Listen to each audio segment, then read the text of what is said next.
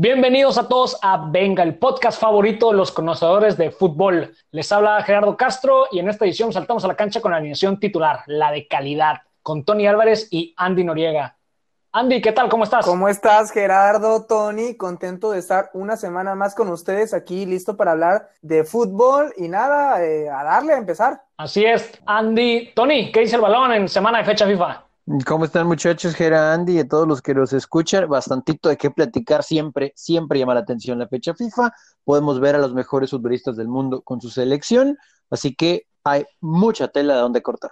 Efectivamente, para esta edición traemos un episodio especial en el cual analizaremos lo que dejó el juego de la selección mexicana a media semana en contra de su similar de Holanda, encuentro que se llevó a cabo el pasado miércoles 7 de octubre en Amsterdam Arena. Y entrando de lleno al encuentro, Andy y Tony comenzando con el once titular de ambos equipos. Por ahí México saliendo con sus piezas más fuertes, o como fue Héctor Moreno, eh, Herrera, guardado sin minutos desde hace tiempo, por cierto, y lo mejor que tenemos en Europa, ¿no? Raúl Jiménez y Corona, que qué partido de Corona. Por su parte, Holanda también con piezas eh, importantes, piezas claves, como De Bruyne, como Van Dijk, eh, Van de Beek y Memphis Depay, por mencionar algunos. Un tema polémico se vivió previo al encuentro, ¿no? Cuando el entrenador de Holanda por ahí se quejaba de que tenía enfrente posterior a este encuentro partidos de League of Nations y que pues no les caía muy bien por ahí el partido, ¿no? Se quejaba un poquito ahí del calendario.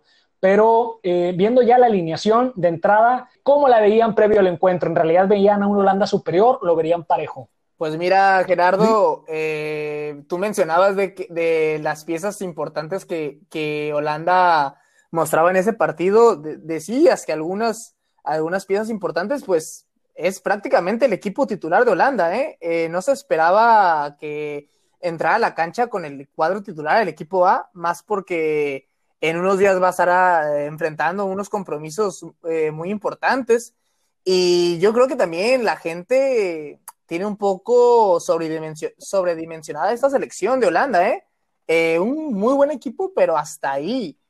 un gran aparato defensivo, sobre todo en el, centro del campo en cuanto a la central y, por ahí medio campo más en cuanto a labores defensivas, porque de ahí en fuera eh, no, no tiene mucho arriba, ¿eh? Lo que puso en la cancha es lo que tiene Holanda. No sé, Tony, cómo la veas. Una Holanda que, que mucha tito arriba, ¿no te parece? Sí, digo, eh, es una selección, claro, talentosa, con elementos muy interesantes. Sin embargo, sí coincido con eso que, que mencionas, porque era lo mejor que tenía, ¿no? Disponible. Por ahí faltaban tal vez algunos dos jugadores pero si era lo mejor en términos generales, ya ahorita Gerardo nos daba pues los nombres de los elementos pues más sobresalientes eh, del equipo de Frank de Boer y Memphis, todos conocemos a Memphis de Pay, ¿no? Que es un delantero talentoso, pero que no se puede él solo eh, generar jugadas, ¿no? Necesita que mucha gente pueda estar, ahora sí que con, con él en esa química y acompañamiento de medio campo hacia adelante y francamente eh, no, no la vimos, ¿no? Con, con Babel o con Berguis, pues la verdad es que no, no hubo ese entendimiento que se esperaba y en medio campo joven, talentoso, pero joven al fin de esta selección holandesa, inclusive en un análisis previo, muchachos, que hicimos nosotros fuera de micrófonos, veíamos, y con toda objetividad, no con la bandera envuelta, eh, que la selección mexicana tenía muchísimo más talento, ¿no? O, más que aportar, al menos en el sentido de tener una selección ya conjunta con trabajo creo, eh, de un poco de tiempo antes, ¿no? Entonces, pues me parece que al final el resultado es justo por lo que vimos en el terreno de juego. México jugó mucho mejor. Ya ahorita nos meteremos en que si era penal o no era penal. Sin embargo, sí tenemos que resaltar el trabajo de varios elementos mexicanos y cuestionar tal vez lo de Holanda, sin embargo, también hay que entender que pues era el debut, ¿no? De, de, de Boer al frente de, de, este equipo de los Tulipanes. Y yo sí quiero mencionarte, Tony, perdón, Gera, que te interrumpa, eh, Holanda, yo creo que salió a jugar muy displicente. Jugó, parece que quería ganar con la camisa y, creía, se creían con un mejor equipo, creían que tenían más plantel. Este Holanda no está para jugar así. Eh, yo creo que se la creyeron de verdad que eran una potencia actual, porque, perdón, pero Holanda ahorita no es potencia. Eh, y un, un, detalle, ciertamente, como comenta Sandy, es que tanto la gente y por ahí se pudo apreciar, como comentas esa parte, que por la, por la playera ganaban pareciera como que todavía estaba esa selección de, de Robin, de Van Persie, de Schneider, de Van der Vaart, ¿no? Con esa calidad de jugadores, eh, pareciera al menos la gente también tenía esa visión de, de Holanda. Se quedó atrapada en los últimos dos mundiales en el que llegó a, bueno, hace tres mundiales llegó a la final contra España, que estuvo a nada de ganarla, y el mundial siguiente que también eh, llegó a una semifinal, no una final, pero sí, como lo mencionas, una selección muy joven y que si, si de por sí, imagínate, eh, jugando por izquierda estaba Ryan Babel, el experimentado ya veterano Babel, titular en esta selección. O sea, ¿qué esperamos de un Holanda si tienes que poner a Babel por un lado y Berwis del otro, que es un jugador muy joven, este extremo del Tottenham?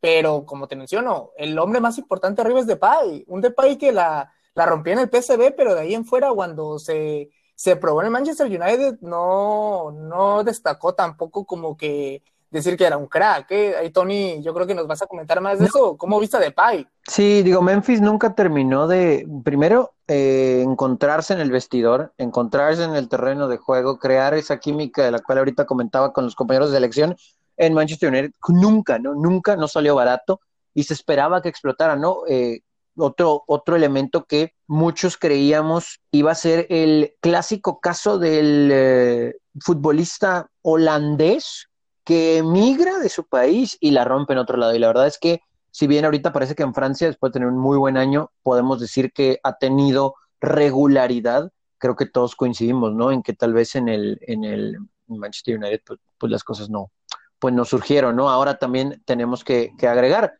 eh, analizando un poquito más eh, este equipo de, de Holanda, pues la defensa podemos decir que es sólida, pero el medio campo, muchachos, por más prometedor, ahorita mencionaba Andy a, Babel y luego más acá con, con Van de Beek y con Unaldum, eh, creo que si bien son futbolistas prometedores, siento que todavía falta un, par de años para tenerlos en un nivel alto y a lo que quiero llegar, a ver si no me, si no me matan ustedes y todos los que los escuchen, tal vez este puede ser el clásico proceso mundialista del cual no forma parte Holanda para llegar a, la justa en, Qatar y sabemos que tienen muy buenas camadas, pero a veces sacrifican, ¿no? Mundiales para después encontrar esos grandes grupos de futbolistas. Y mira, Tony, eh, un, punto importante por ahí es que Depay mucha gente ni, ni, en cuenta ya lo tenía posterior a su salida por ahí de Manchester United y el, el, rumor de la posible llegada al Barcelona fue lo que, lo que lo trajo a la mesa de nueva cuenta, ¿no? Pero creo que, creo que Holanda lo vamos a ver en el próximo Mundial. Eh, creo, que, creo que tiene un buen cuadro, creo que, puede, puede llegar al próximo Mundial y, pues ya, ya veremos, ¿no? A ver si por ahí hay revancha un México-Holanda.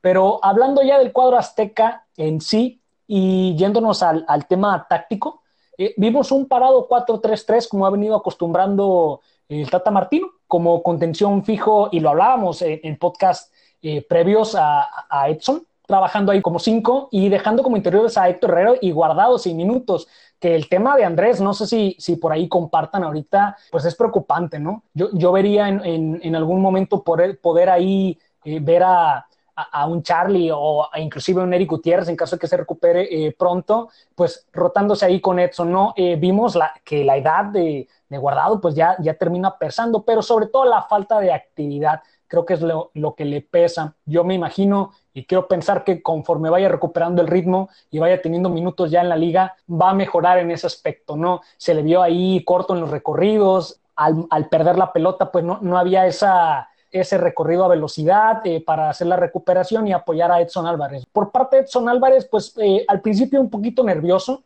eh, siendo el 5 que tiene que ser pues, el jugador más seguro para llevar a cabo correctamente las transiciones. Creo que mientras fue corriendo el tiempo eh, se fue soltando y dejó un buen sabor de boca. Eh, la zona defensiva con Moreno y con Montes me pareció muy buena por las bandas, con muchísima profundidad. Me gustó, me gustó mucho la idea con, con Gallardo, Chaca Rodríguez. Y ya para, para terminar ahí el 11, pasando al ataque, eh, vimos a un Pizarro, al menos de mi parte, un tanto perdido, trabajando ahí eh, como extremo, aunque generó jugadas claves, dejando la pasada por fuera muy bien a, Gallardo. Sabemos el recorrido que tiene Gallardo. Y Pizarro aprovechando esa pasada para ir hacia el centro por momentos y tratar de enlazar, ¿no? Crear oportunidades de gol que estuvieron por ahí, ¿no? Raúl Jiménez, que anduvo con la mira perdida, sin embargo peligroso siempre, como el delantero centro, el 9 que, que esperamos eh, tener mucho tiempo, Tecatito Corona por lado derecho, que por un momento se, se cambiaba de banda, pero qué partidazo, ¿eh?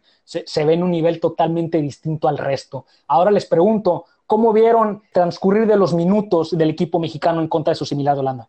Yo aquí sí tengo que decir que fue un buen funcionamiento en términos generales. En la posesión más para México, sobre todo el primer tiempo, que luego también entendemos, ¿no? Que con los muchos cambios que se hicieron en la segunda mitad, pues ambos equipos terminaron por jugar diferente eh, de acuerdo a lo que habíamos analizado. Pero este, este, este once que presentó el Tata, pues es, es el 11, ¿no? simplemente con la incorporación de Memo Ochoa por Talavera, que Talavera lo hizo bien, pero sabemos que el titular es Memo, y por Pizarro, pues sería el Chucky Lozano, ¿no? Tal vez como titular, sí creo, pensando en el Mundial de Qatar, porque estamos hablando, eh, y tocaste el tema, Gerardo, eh, hace unos momentos, lo de Andrés Guardado, ¿no? Eh, no porque no le reconozcamos su calidad ni su experiencia, etcétera, pero precisamente esa es la, la, la palabra, su experiencia, su vasta experiencia, o sea, llegaría al Mundial de 36 años y es preocupante en cuestión generacional que un futbolista de 36 años en esa posición te termine siendo pues una pieza angular, insistimos, no porque no queramos, no, o sea, en un mundo perfecto, pues futbolistas durarían muchísimo tiempo en un altísimo nivel, pero por cuestiones naturales eh, tendría que venir un, recambio, ¿no? Ahí y, tal vez eh, eh, Eric Gutiérrez, ¿no? Pudiera ser el hombre eh, por la posición, por también haber jugado eh, junto a él, etcétera, que pueda asumir ese rol si se recupera de la lesión pronto y puede elevar su nivel. Eh, por mencionar nada más un nombre, ¿no? pero también aquí es donde tanto hemos hablado de Néstor Araujo como un buen jugador, lo más regular que hay, ¿no? En Europa para los mexicanos pero no podemos quitarle eh, el lugar al cachorro Montes, ¿no? Que cada vez eleva más su nivel, que podemos estar hablando de un futbolista que pronto se encuentra en Europa. Entonces, al menos en cuestión de competencia, me parece que la defensa central en ese momento, a pesar de que yo debo reconocer que hace unos meses, y aquí lo platicamos, la veía como una situación preocupante, a pesar de ciertos momentos de lentitud y demás, al menos en el sentido de no tener dudas en quién sería titular, ya sea Moreno Montes, Moreno Araujo, inclusive Araujo Montes y Moreno no puede estar en algún momento, creo que eso está cubierto. Lo que a mí me llena un poquito de preocupación es la lateral derecha. Eh, creo que Gallardo está perfecto ahí por la lateral izquierda, sabemos que puede jugar más adelantado, inclusive muchachos, si, si hablamos de que un guardado no puede estar para 90 minutos eh, y si alguien más no está en esa posición, Gallardo puede ir un poquito más adelante, pero eso también nos genera otro problema, los laterales, ¿no? O sea, lateral derecha y que, insisto, ahorita está cubierta la izquierda porque puede estar guardado, o mencioné hace rato a Gutiérrez, alguien más en medio campo, no sé, no sé si Córdoba mencionarlo, si pudiera elevar también un poco más su nivel y, puede ser un cambio. Eh, guardado, no sé si titular, pero tal vez puede ayudarte media hora en los segundos tiempos, dependiendo de situaciones de partido, etcétera. Pero la lateral, no porque tenga algo en contra del Chaca, es un buen futbolista y ha jugado bien y jugó bien en contra de Holanda, pero viendo el panorama general, es la posición que más me llama la atención, la lateral derecha, porque volteas y no hay mucho, ¿no? E insisto, si vas a adelantar a Gallardo, pues en la izquierda es la misma situación, ¿no? Es, eso es lo único que me, en teoría, preocuparía, pero lo que presentó el Tata al inicio en contra de Holanda, creo que es lo mejor que tiene México, insisto, faltando Irving y Memo.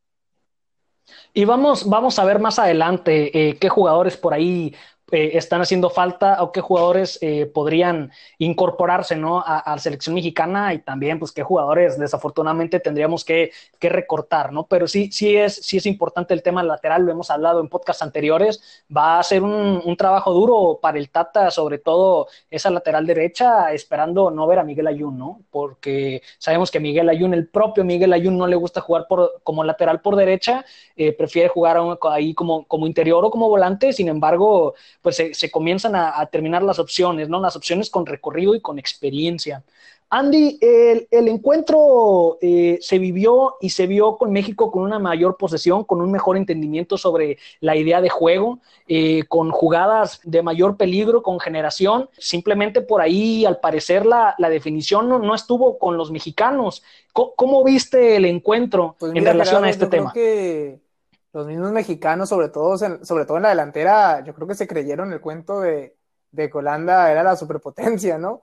porque al ver, yo creo que hasta sorpresivos, sorpresas sintieron arriba, porque tan, tanto espacio que tenían, tan fácil que se estaban llevando los jugadores holandeses, sobre todo el caso de Tecatito Corona, que Raúl Jiménez te ganaba todos los balones, eh, lo sintieron tan fácil que, quedaron sorprendidos y hasta displicentes los vi arriba, sobre todo Jiménez y el Tecatito, ¿no? Hasta, yo creo que lamentablemente lo que siempre nos pasa, ¿no? El último toque, hasta ahí un poco errante, un, toque de más, equivocado, yo creo que inclusive ya hablaremos y quiero mencionar pues las fallas de Jiménez, esas dos fallas que tuvo, eh, inclusive pudo haber parado el balón en, esa jugada, la más, ya la comentaba jugada en la que estaba solo, eh, no, no, no, frente al, arquero y nadie a boca de jarro la falló y sí, yo creo que el planteamiento mexicano estuvo bien, se jugó bien y es satisfactorio, es agradable ver un México que juega con la alineación que debe ser. Eh, mucho tiempo estuvimos acostumbrados a, a los inventos de Osorio, entonces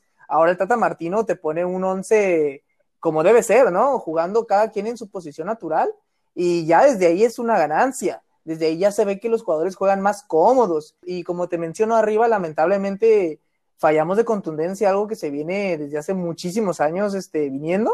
Y, pero, y mencionar lo de Tecatito Corona, yo creo que el mejor de la cancha. Pero inclusive te puedo decir, en la actualidad, quitando a Van Dyke y por ahí a Debris, y, y yo creo que ya esos dos, el mejor en, en términos generales hoy y en la actualidad en sus equipos, ¿eh? Al nivel de cualquier jugador de Holanda de ahorita y sobre todo mucho mejor que cualquier mexicano ahorita, no porque los mexicanos no tengan calidad, sino porque el Tecatito la está rompiendo. Y se notó, ¿no? el lateral por de izquierda no le veía más que, los, más que el número en la camisa de atrás. Eh, pues contento, ¿no? Por lo que se puede venir con México a vistas a futuro, ¿no? Con un Tata Martino que está haciendo un trabajo como debe ser, ¿no?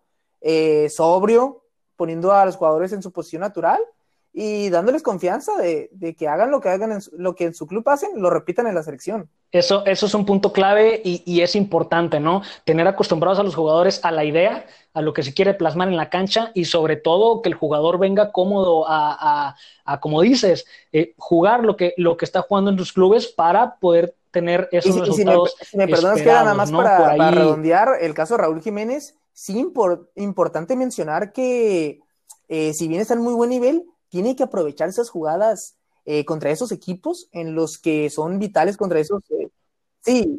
Contra, cualquier equipo, contra cualquier equipo, Y ¿eh? recuerdo el caso del penal que falló con el Sevilla, contra el Sevilla en los cuartos final de la Europa League. ese penal en un partido tan parejo los, le podía dar una gran ventaja al Wolves y, y poder avanzar a una semifinal de Europa League. partido importante son esos momentos en el que te tienes que, que hacer grande, ¿no? demostrar por qué eres ese jugador de calidad que tanto se habla y por qué lo vienes haciendo tan bien. Ahora aquí contra Holanda, en un mundial o en un torneo un poco más importante, eh, no, se le puede perdonar esas fallas. No se le puede perdonar y el equipo contrario, ahora tal vez un equipo con más calidad, un equipo eh, con más categoría en cuanto a los jugadores en la ofensiva, las que tienen te la meten, ¿eh? Entonces, importante de Raúl, que venga, venga terminando las jugadas como lo hace normalmente en el Wolves, pero ahora en los partidos importantes. Un punto importante y lo que me deja eh, un tanto eh, incómodo, un poco, fue sobre todo e, esa parte cuando se vio un poquito de más exigida ya la línea defensiva, cuando Holanda vio que simplemente eh, con el balón a ras del pasto, tratando de, tratando de jugar, no, pues no, no estaba funcionando, entró Luke de Jong, comenzaron a saltar líneas y, Holanda, el segundo tiempo, aparte de, la fiesta ahí de cambios que se aventó el Tata Martino, pues ya tuvieron un mejor cierre, ¿no? Llegando eh, más fuerte. Eh, me deja un poquito mal sabor de boca el que se haya ganado el, encuentro por, pues, por un penal. Sin embargo, creo que nos debemos ir tranquilos por lo que vimos, por el despliegue de fútbol sobre todo y por la generación de jugadas. Eh, confío que la definición por ahí va a estar. Eh, y, obviamente una vez que se incorporen ciertas piezas claves, pues este, este equipo, esta selección va, va, a aumentar su nivel de manera eh, automática.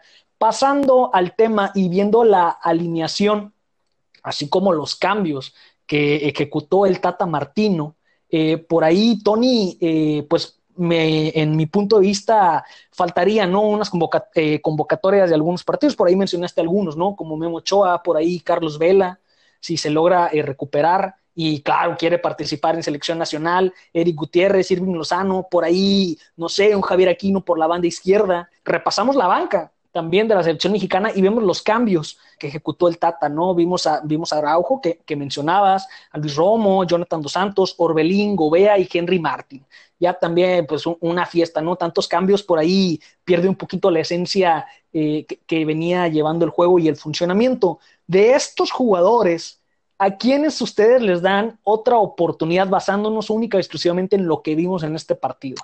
Eh, por ahí les pregunto, eh, pues está Orbelín, está Dos Santos. De Araujo, fíjate que no les pregunto porque, como bien mencionabas, Tony, y creo que Andy coincide, lo vemos seguro, lo vemos seguro en selección nacional pero sí probó a Orbelín por ahí de, extremo, me parece se perdió gran parte del partido, por ahí mencionaba jugando, ¿no? Que casi casi se jugó con 10, eh, con Orbelín en la cancha, eh, entró Romo, entró Romo que lo hizo bien, entró Gobea, entró Henry que me gustó muchísimo, pero ¿cómo ven estos cambios que, pero que si generó el Tata Martino desde que estaba en el Pizarro, equipo? se fue Pizarro y seguimos jugando con 10.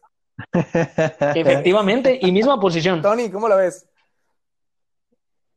Sí, es, es, verdad eso, ¿no? Eh, digo, Pizarro, yo no sé si por falta de ritmo o algo con selección, porque ahorita que mencionaban lo de la definición, quiero pensar, voy a darles el beneficio de la duda, que es eso, ¿no? Tal vez un poquito falta de ritmo en cuanto al trabajo en selección, porque podemos decir, ah, que el microciclo, pero pues ya tienen tiempo. No, pues faltaba la incorporación de los que juegan en Europa, ¿no? Entonces, vamos a, dar ese beneficio de la duda y ahorita que mencionaba Gerardo la palabra tranquilidad, coincido, ¿no? O sea, tal vez era para meter otros dos golecitos, fácil, pero vamos a, a estar tranquilos. Con eso dicho, eh, fíjate, yo voy a agregar ahí a la lista, Gerardo, eh, Andy, amigos que nos escuchen, tal vez a futbolistas dale, dale. como, bueno, yo sé que Andy ama a Omar Gobea, y voy a dejar que él hable de Gobea en un rato, pero, pero voy a palomear su actuación. A ver si puede, ¿eh? Sí, sí, sí, o sea, es, su, es, su, es su amigo, ¿no? De, de toda la vida.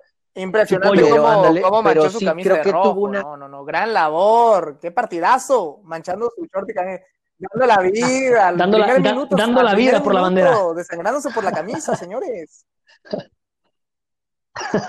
un partido amistoso, ¿no? Pero bueno, eh, eh, pero Palomita creo para Margo Vea, pero yo sí quisiera ver más a Luis Romo, me parece que Luis Romo es un futbolista muy interesante, eh, que también por el éxito eh, del conjunto en general del equipo de Cruz Azul, eh, pues se ha visto beneficiado obviamente, ¿no? Pero Luis Romo es un jugador muy interesante que puede jugar si se le Muy seguro, Tony. Sí, de, de, de pies, maneja los perfiles muy bien, puede jugar en la defensa, inclusive puede estar en medio campo. Entonces creo que Luis Romo habrá que verlo cómo funciona. Me imagino que el partido en contra de Argelia será para eso, ¿no? Para ver más a estos jugadores que no tuvieron tantos minutos. Que, ojo, Argelia no es un flan, es una Me muy buena selección.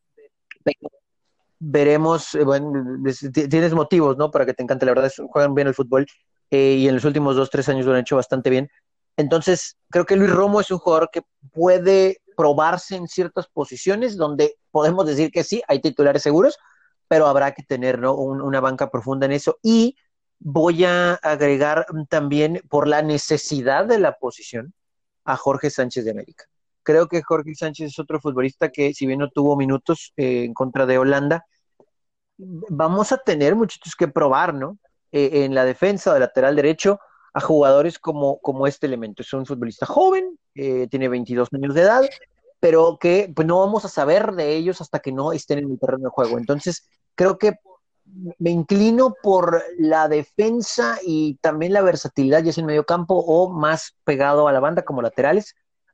En estos dos futbolistas, mis elecciones, porque, insisto, creo que ahí es donde más puede adolecer, ¿no? El balompié mexicano a nivel selección hoy en día y son jóvenes que lo han hecho bien con sus clubes cuando han sido exigidos y que ahora cuando estén vestidos de verde, ojalá, ojalá puedan, puedan tener minutos y que sean exigidos y también responder bien. O bueno, si son vestidos de blanco, ¿no? Porque ahorita, ahorita es el hecho de, de presumir la camiseta blanca de la selección. Ya no se sabe qué color se va a jugar, ¿no? Ya, ya la bandera quedó en, en otro punto, ¿no? Sí, sí, de acuerdo. Pero me gustan estos dos. Andy, ¿cómo, cómo viste eh, los cambios? ¿Qué esperas de los jugadores que, que vamos a, a, tener seguramente en la cancha en, para el próximo partido? Pues eh, mira, ¿Te gustó yo, Henry Martin a mí sí al me gustó ataque? Henry Martin y quiero, quiero hacer notar que prácticamente tampoco hay tantos puestos ya disponibles para la selección. Yo creo que inclusive si, si se hace un ejercicio ahorita, correcto, te podría decir prácticamente que hay entre 25 y 26 de los 23 que estarían en la lista final, ya casi, casi ya elegidos. Claro. El detalle es que falta todavía mucho tiempo, ¿no? Para, para, ver ya un mundial, ¿no? Y cambios puede haber ahí. Guardado y por allá algún otro, Héctor Moreno, de ahí en fuera también son jugadores mediana, eh, no tan grandes, o sea, no creo que tampoco haya muchos cambios. Yo sinceramente veo de esos 11 convocados, ya sus suplentes ya bien marcaditos.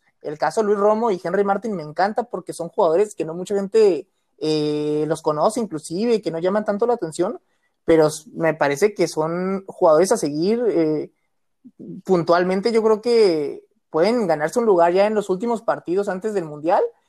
Y si mencionas a, Gallardo, a Moreno, Montes y Rodríguez, que, fueron los que eh, empezaron este cotejo, eh, está claro que también el caso de Araujo, eh, el caso de, para mí Jorge Sánchez, como dice Tony, yo creo que va a ir al Mundial. Eh, por la banda izquierda, Gallardo está claro que va a ser el titular y por ahí Arteaga, por ahí, de recambio de Gallardo. Y de ahí en fuera, arriba, todavía falta a Lozano y si se anima a jugar vela con México, también claramente va a ir. Entonces, yo creo que sí, este partido contra Argelia va a ser muy importante para, por ejemplo, los Luis Romo. Eh, fundamental que hagan un buen trabajo para poder por ahí rascar y pelear ese puestecito de suplente, porque de ahí en fuera no veo muchas sorpresas de aquí a Qatar, ¿eh? Yo creo que ya está bien marcadito quién va a ir, e inclusive ocho de los titulares o nueve ya bien marcados, ¿eh? Comparto, comparto totalmente. Y para cerrar tema de selección, Tony, ¿apruebas este examen del Tata Martino y del combinado nacional en contra de Holanda? Sí, eh, lo apruebo. Le voy a poner 8.5 por el simple hecho de las fallas de los delanteros. Tecatito tuvo una, de Raúl tuvo una, eh, se tardó el Chaca en un pase para Pizarro que hubiera quedado solo frente al portero si se la pone bien. Eh, pero, y bueno, lo que mencionaban ustedes también ahí en ciertas jugadas atrás cuando ya apretó Holanda. Pero el funcionamiento general y futbolistas que creemos son los mejores de nuestro país, lo hicieron, lo hicieron bien y también le tenemos que agregar, ¿no? No, no se ha trabajado mucho este año eh, es el primer partido de verdad, ¿no? Con, la inclusión de los europeos y lo mejor que hay en la Liga Mexicana, así que aprobatorio y les pongo 8.5. Sí, sí. En este Andy, ¿apruebas al Tata Martino? Lo hizo muy bien, el funcionamiento estuvo excelente, ahí la definición fue la que falló. Eh, yo sí le pondría igual que Tony un 8.5. Y solamente déjame eh, preguntarte, Gerardo, específicamente a ti, y me voy un poco a, a brincarme el charco a Estados Unidos.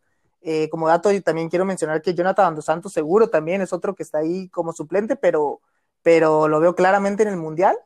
Pero el caso del Chicharito, Gerardo, eh, nos olvidamos, ahorita no está en la convocatoria eh, de, Javier Hernández, señor, el campeón de, actual campeón de, Europa League. Por favor, no sé qué palabras tengas, lo ves, lo ves llegando al Mundial.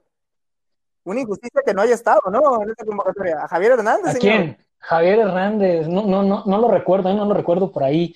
Este, no, ya hablando en serio, fíjate que lo veo complicado, ¿eh? El Chicharito Hernández, obviamente, pues no, no se le, no se olvida, ¿no? todos los logros que ha tenido a lo largo de su carrera, simplemente creo que Chicharito ya vive, de, vive del nombre. Eh, honestamente, no, no, lo veo en, en, un buen nivel de aquí a lo que sigue, ¿no? Por ahí ya pensar, cómo no, regresar ahí a las Chivas, retirarse en México, cómo no. Pero sí, Javier Hernández, yo eh, al menos a mi gusto, yo lo tengo descartado para este proceso. Raúl Jiménez es este el proceso, ¿no? titular, pero el recambio, el segundo nueve, no dudes que esté peleando ahí con el mismo Henry Martín y, y Macías, ¿eh? O sea, hasta pulido, pero no, no lo descartes, ¿eh, Gerardo? Fíjate, fíjate que yo veo así tal cual, espero un Henry Martín este, mucho, mucho mejor a, la ofensiva, ya empapado con el, con el sistema de juego, y ojalá Macías tenga ese levantón y, pueda acostumbrarnos a verlo más como lo vimos en León. Y ojalá este, estos tres delanteros puedan estar compartiendo ahí la, la delantera central, ¿no? Y, ya para cerrar, para cerrar el tema de selección, de, de, igual manera yo me voy ahí casi tirándole al 9. Eh, me hubiera gustado mejor definición, como les decía, ahí unos puntos claves que, que, no me gustó, pero lo que sí me gustó mucho fue la presión alta que, que, que aplicó el combinado nacional, que rindió bastantes frutos, sobre todo a la ofensiva. Pero dejando ya a un lado selección mexicana, pero quedándonos en Europa, Eh, hacemos un cambio de juego para platicar un poquito de fútbol europeo a nivel clubes, que por ahí es donde está el atractivo en cancha. Hace unos días se llevó a cabo el sorteo del mejor torneo del fútbol del mundo, la UEFA Champions League, para su edición 2020-2021. Eh, dejó grandes sorpresas y se espera una muy entretenida fase de grupos. Repasamos rápidamente el sorteo y cómo quedan los grupos para escuchar su análisis sobre lo que va a venir. El grupo A, tenemos al campeón de todo lo que existe a nivel futbolístico llamado Bayern Múnich, acompañado al Atlético de Madrid, Salzburg y el Lokomotiv. En el grupo B, por ahí el Real Madrid, Shakhtar, Inter de Milán y el Mönchengladbach. Eh, en el grupo C encontramos a Porto, Manchester City, al Olympiacos y al Olympique de Marsella. En el grupo D lo acompaña Liverpool, Ajax, Atalanta, a ver cómo viene, a ver si nos a ver cómo viene, cómo viene eh, más fiestas de goles y el club ah. y el club de Dinamarca, el Midtjylland. Eh, en el grupo E tenemos al Sevilla, al Chelsea, al, al Krasnodar y al Rennes francés. El grupo F, eh, Zenit, Dortmund, Lazio y el Brujas. Por ahí el grupo G sería eh, el grupo del Morbo, ¿no? La Juventus, el Barcelona, el Dinamo de, el Dinamo de Kiev y, el, y húngaro. Y por último, el grupo H, el, el Manchester United, Leipzig y Istanbul. ¿Consideran ustedes que en esta fase de Champions League existe el grupo de la muerte? ¿Vemos un grupo de la muerte en esta edición? No, no, la verdad no, porque si lo vemos en programas generales, cualquiera pudiera pensar que el H con Paris Saint Germain, ese es un cheque al portador que va a pasar, y que a lo mejor por estar el Leipzig y el Manchester United ahí, híjole, se puede complicar, a ver, este Leipzig no es el mismo del año futbolístico anterior, ¿no? O sea, me lo desarmaron. Luego en el F, el Borussia Dortmund también está seguro ahí, y luego cualquiera diría es que el Zenit y Lazio, no, no, tampoco, tampoco, tampoco, o sea, aquí debería ser la Lazio sin problemas, ¿no? Y tal vez en el D, pero en el D sabemos que Liverpool va a avanzar sin problemas y el Ajax, a pesar de su buen fútbol, creo que le debería de alcanzar al Atalanta, ¿no? Entonces, el más competitivo para pelearse el segundo lugar es el D, sí, pero que haya un grupo de la muerte, creo que, creo que no hay uno con esa calificación en esta edición comparto esa parte, ¿no? Liverpool eh, por ahí liderando y Ajax Atalanta dando, dando buenos encuentros. y Andy, no te olvides del Michelin, por favor. ¿Ves, ves, ves un grupo yo creo que está en, esta, Champions League? lo que veo más es la competición de quién va a quedar en primero y quién va a quedar en segundo, ¿no? Eh, por, por decir, en el grupo del Barcelona, ¿quién va? Eh, Barcelona-Juventus se va a definir casi, casi en quién le mete más goles a los otros dos. Eh, y como dice Tony, si veo unos dos, tres grupitos, sobre todo, por ejemplo, el caso del Atalanta, que va a estar a muerte la pelea, pero por el segundo lugar. Eh, de ahí en fuera mm, veo pasando los favoritos muy marcado.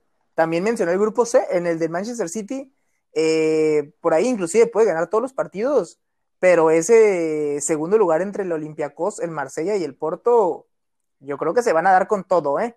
Pero de ahí en fuera no, no, yo creo que bien marcadito los dos por grupo que van a calificar y a lo mucho como te menciono, sobre todo en el grupo B, el del Inter y el del Madrid y por ahí el grupo del Barcelona y Juventus, la pelea va a estar en quién, quién se queda con el primer lugar. Y la pelea a nivel desempeño individual que vamos a estar viendo. Por ahí hay varios equipos nuevos en este torneo, de la liga húngara, danesa, turca. ¿Ven alguno de ellos como el posible caballo negro o a quien ven como ese club que muchos van a no darle tanta importancia y lo ven dando pelea lejos? ¿Por ahí podría ser el Atalanta? Ojalá que le alcance su buen fútbol, ¿no? Para este torneo. Esperemos, esperemos, porque pues sí que, sí, la verdad es que nos ha deleitado, ¿no? Con muy buenos elementos. Yo creo que sí le puede alcanzar para avanzar. Eh, la competencia con el Ajax no será fácil, pero me gusta más el Atalanta en este momento. Y si hay un caballo negro, es que no sé si tampoco el término sea el correcto, muchachos, pero ahorita que mencionaba Andy, el grupo C, eh, bueno, no, igual, ¿no? Manchester City, eh, sí, no debería perder ningún punto en una de esas, ¿no? Pero no veo al Olympiacos peleando y en las últimas ediciones los equipos de Portugal nos han quedado de ver.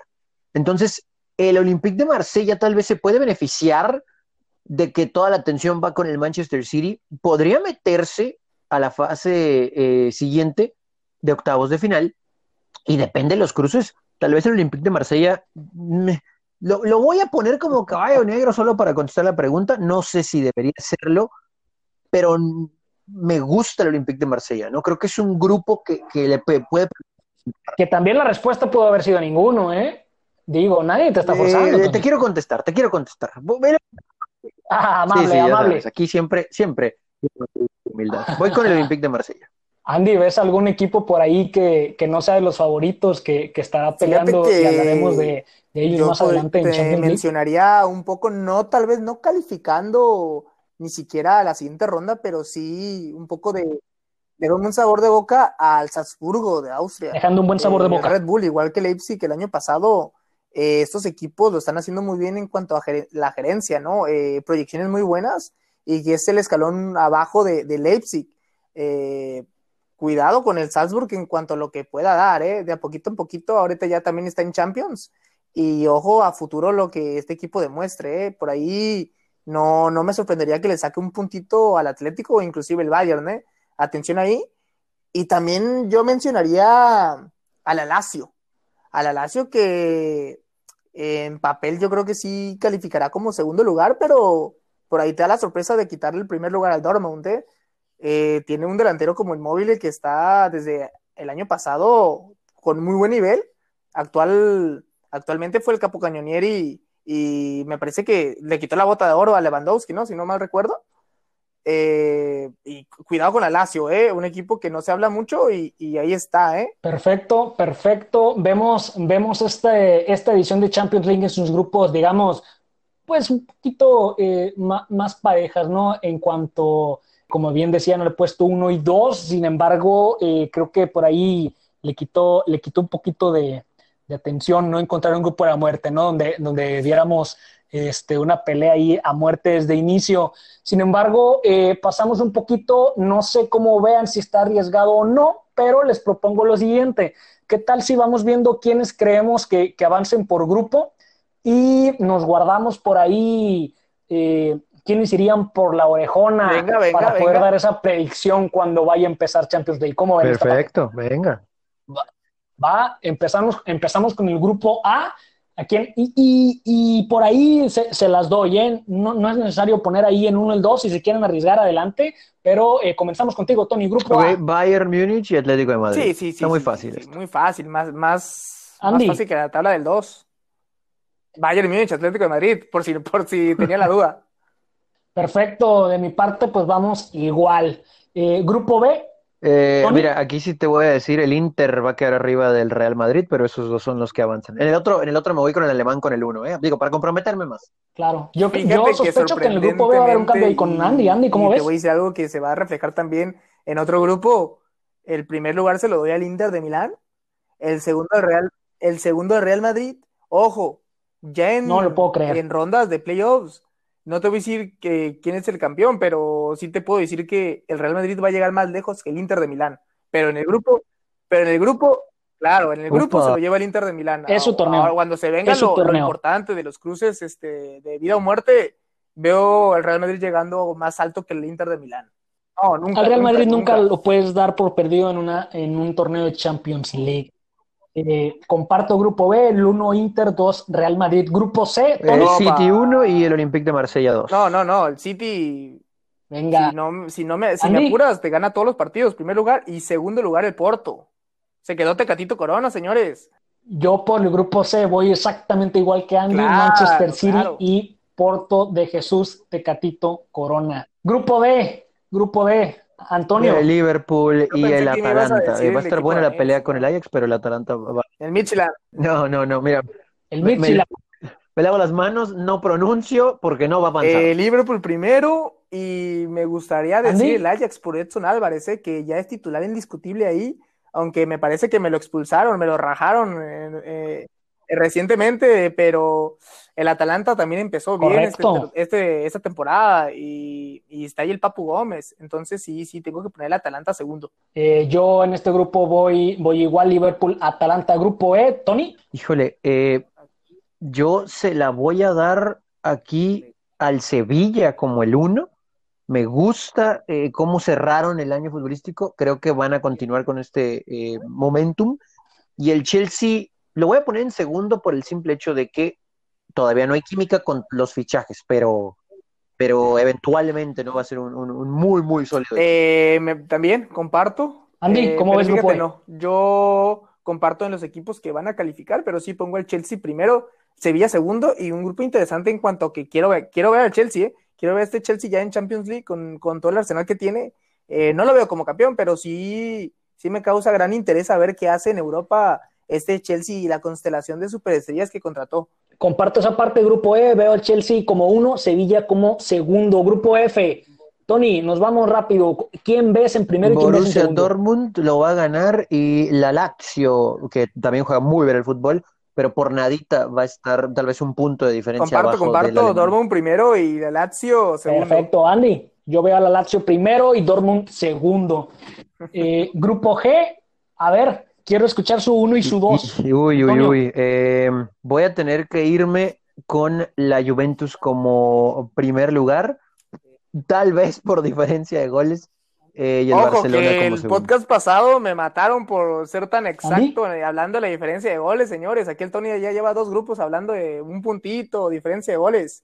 Pero no, no, yo, yo como lo mencionaba en el grupo, los grupos pasados, veo primer lugar al Barcelona, segundo la Juventus, pero ojo, en playoffs veo la Juventus llegando más lejos que el Barcelona, pero en la etapa de grupo se lo lleva el Barcelona. Veremos, veremos. Yo veo Barcelona 1 y la Juventus 2 por tema de goles. Grupo H para finalizar. París Saint Germain, Manchester United, Leipzig, Istanbul. El París Saint Germain hasta cierto punto con facilidad y el Manchester United sí, en segundo primero París, segundo Manchester, pero conociendo al Manchester no se puede confiar, ¿eh? Por ahí el Istanbul le, le, raja unos puntitos, pero, pero va a pasar el Manchester. y el Red Bull Leipzig, no, no descartes ahí un, buen arranque aunque de, grupos. no es lo mismo el año pasado porque eh, si bien en los últimos partidos lo hizo bien, ya sin Werner, pero con Werner era importantísimo en cuanto ya a un torneo largo. Entonces ya, ya sin, sin, sin él y otras piezas va a ser más complicado, pero, pero al final de cuentas, como te digo, el París y el segundo Manchester. Voy eh, París y segundo Red Bull Leipzig. Ah, veremos, ah, bueno, veremos eh, si, las predicciones, si las predicciones van, de esta manera. Nada más. Eso, eso es la verdad, eso es la verdad. Y Tony, se viene acercando el árbitro, es momento Vámonos, de antes de que nos sirve y nosotros aquí con la pelota. Un placer como siempre, muchachos. Recuerden seguirnos en nuestras redes sociales, Venga MX con 3A, Facebook, Twitter y también en Instagram. Nos vamos, Andy. Así es, Gerardo, Tony, un placer haber estado con ustedes y nada, agradecer a la gente que llegó hasta este punto del podcast. Nos estamos viendo la próxima semana. Pues un placer como siempre y a nombre de Venga les damos las gracias. Ya saben que nos escuchamos cuando vuelva a rodar el balón. Vámonos.